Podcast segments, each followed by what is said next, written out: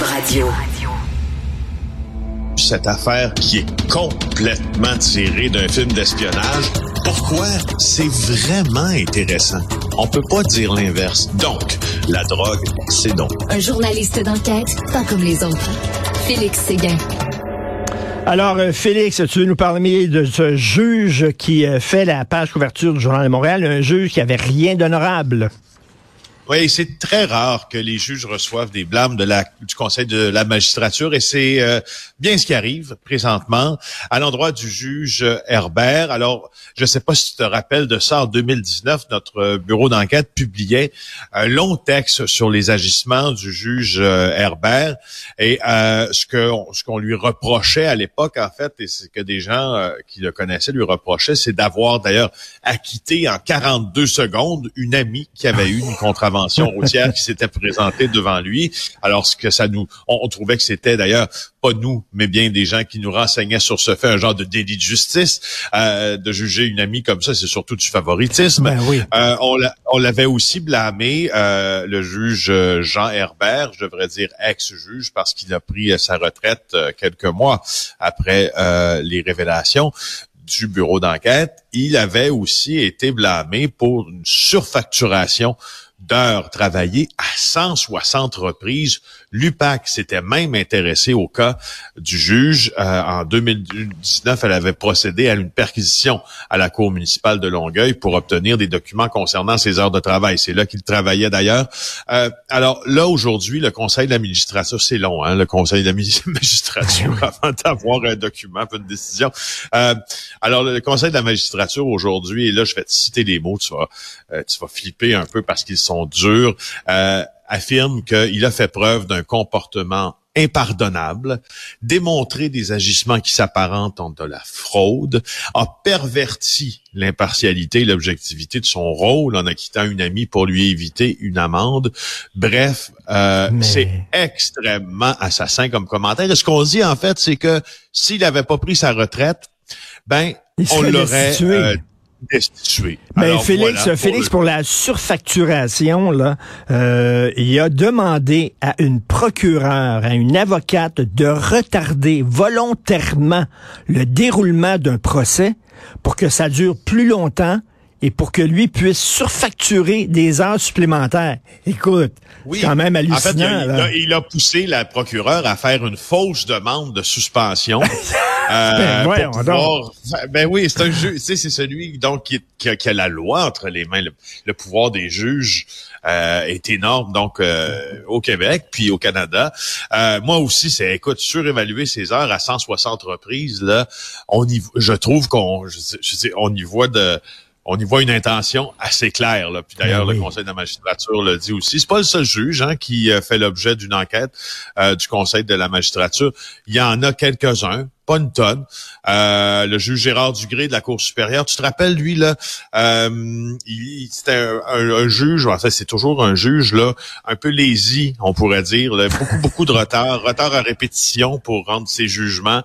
Euh, et il y, a, une décision là, du Conseil de la magistrature qui devrait euh, confirmer bientôt sa, sa, destitution. Puis la juge Denise Descoteaux de la Cour du Québec à Val-d'Or, elle, deux réprimandes de la part du Conseil. Euh, Écoute, ils euh, sont ils sont vraiment euh, ils sont occupés ces temps-ci le Conseil de la magistrature. Puis on le sait, hein, au fil des ans, là, des fois, il y a des juges aussi qui ont des propos assez particuliers sur des femmes qui se disent avoir été oh, victimes d'agressions sexuelles, des propos vulgaires. Oui, c'est quoi, je, je, trouve important de t'en parler parce que le, le, bureau d'enquête du Journal de Montréal a été l'un des, des, premiers quotidiens, l'une des premières unités enquête là, journalistique à s'intéresser aux juges. Et les juges, là, ils aiment pas ça quand on parle d'eux. Oh, qu'ils aiment pas ça. Et euh, je, ben, je salue, d'ailleurs, c'est le texte aujourd'hui euh, est écrit par mon collègue Jules Richer. C'est lui à l'époque qui avait révélé cette affaire-là. Euh, alors, je, je ça, ça, prend un certain courage pour décider euh, de parler puis d'écrire des textes journalistiques sur des juges parce que les juges aiment pas ça du tout. Hmm. Et si tu as affaire à un de ces juges-là, euh, une fois dans ta vie, il est possible, même s'il doit rendre justice en toute impartialité, qui se rappelle de Tabinette. Voilà. Tout à fait. Il y a une tuerie à Toronto qui a fait six morts, dont le suspect. Qu'est-ce qui s'est passé? Ben, je, je, veux t'en parler parce que d'ailleurs c'est ma blonde qui me soulignait ce matin en disant as-tu vu ça et j'avais complètement manqué demeuré dans mon angle mort, cette nouvelle-là.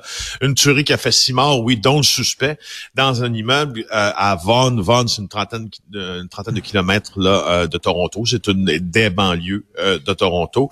Alors, c'est arrivé lundi. En fait, c'est arrivé dimanche, mais les autorités ont reçu, les policiers, un appel pour la présence de quelqu'un qui était armé. Et là, euh, ils prennent connaissance qu'une fusillade qui est en cours. Ça se déroule dans un immeuble à condo de plusieurs étages, un immense immeuble à condo. Euh, et là, on se rend compte en arrivant finalement que c'est un homme de 73 ans qui est là avec une arme à feu euh, et qui tire et pas au hasard. Je vais t'expliquer pourquoi. Et là, il est il est pris en joue par les policiers et il est abattu lui-même. Donc cinq victimes innocentes six incluant le tireur. Alors, ce qu'il disait, euh, et c'est ce qui est un peu débile dans cette histoire-là, c'est que euh, cet homme de 73 ans affirmait euh, que la salle électrique de son immeuble à condo le rendait malade. Ah, euh, il a publié une vidéo dans la journée euh, de ce ben, parce que c'est vraiment un, meurtre de masse, un crime de masse. Là. Euh, il a publié une vidéo dans la journée, un genre de délire semi-religieux euh, fondé sur absolument rien, aussi un délire paranoïde également. Et tu vois sa photo, là, il s'appelle Francisco Villi. Tu vois sa photo, notamment, notamment sur le site du Guardian. Ça dépasse nos frontières, ça.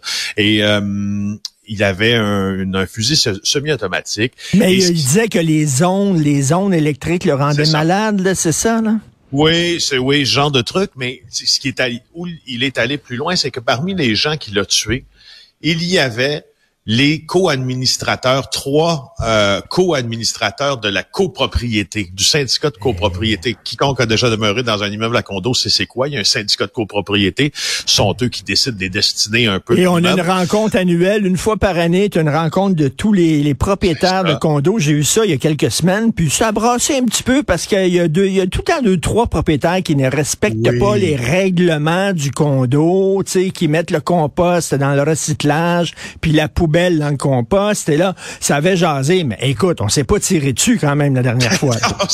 non, c'est ça, mais tu seras quand même, si tu, tu connais justement ce genre euh, d'assemblée là ben extraordinaire des copropriétaires, moi je connais ça aussi.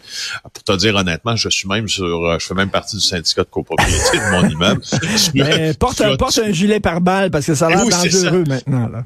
Mais, mais, mais, mais des fois, je, on, voit certains comportements, puis tu les vois dans une assemblée ou tu peux les voir dans une assemblée syndicale aussi ces mêmes comportements-là. Tu peux les voir dans plusieurs types d'assemblées, des comportements qui relèvent euh, justement de, du délire, tu sais, de, de, de quelqu'un, tu sais, souvent dans, dans, un syndicat, dans une assemblée, c'est un ancien ingénieur qui dit, bon, ben, tout le bloc est mal fait, puis là, il va falloir refaire ça, puis ça va nous coûter 3 millions, puis moi, je reste plus là-dedans. Puis il commence, puis il commence, puis à chaque jour, il écrit des lettres, puis il écrit des lettres, puis il écrit des lettres. Ça arrive, cette affaire ben Mais, euh, tu vois, on, dirait, si je regarde le, le, le texte du Toronto Sun maintenant concernant cet homme-là, il semble que c'est justement un, un cas ben, euh, patent de, santé mentale, euh, de problèmes de santé mentale non traités, mais qu'avec cette fixation euh, paranoïaque sur la fameuse salle électrique de l'immeuble a fait en sorte qu'il a déversé euh, sa colère et sa folie sur euh, sur cinq innocentes personnes. Puis tout le monde dans l'immeuble était au courant c'était qui lui, puis tout le monde savait dans l'immeuble que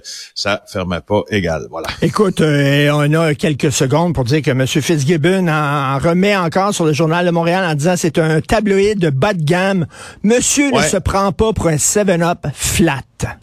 Non, non, encore une fois, euh, Pierre Fitzgibbon qui raille euh, le journal de Montréal. Euh, je voulais juste le souligner après l'article. Monsieur est au-delà de toute critique. On n'a pas le droit de poser des questions. Pourtant, il y a six enquêtes à l'éthique, mais voyons donc. Merci beaucoup, Félix Séguin. On se reparle demain.